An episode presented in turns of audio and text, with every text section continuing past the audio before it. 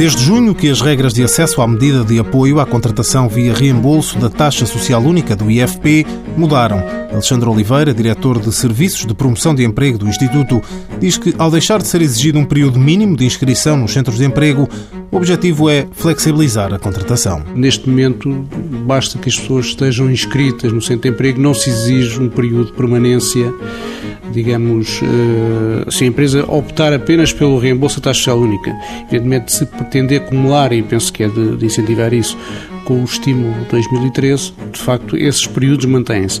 Mas digamos assim, na utilização pura e simples do reembolso da taxa social única, de facto dispensa-se que o desempregado esteja inscrito por um período consecutivo no centro de emprego, portanto basta que esteja restado na data da apresentação da oferta de emprego. Para além da obrigatoriedade dos desempregados estarem inscritos nos centros de emprego há pelo menos seis meses, as novas regras acabam com o processo paralelo destinado a quem tem mais de 45 anos, ou seja, agora está tudo dentro da mesma medida.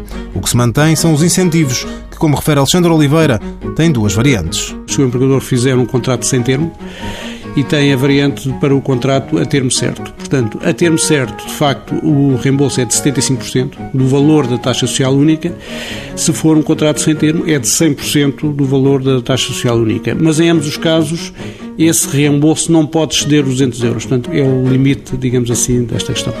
A taxa social única, neste momento, no regime geral, são 23,75% do valor do, da remuneração do trabalhador e, portanto, esses 23,75 não podem, de facto, exceder os 200 euros. As entidades empregadoras podem concorrer à medida de apoio à contratação via reembolso da taxa social única no portal netemprego.gov.pt.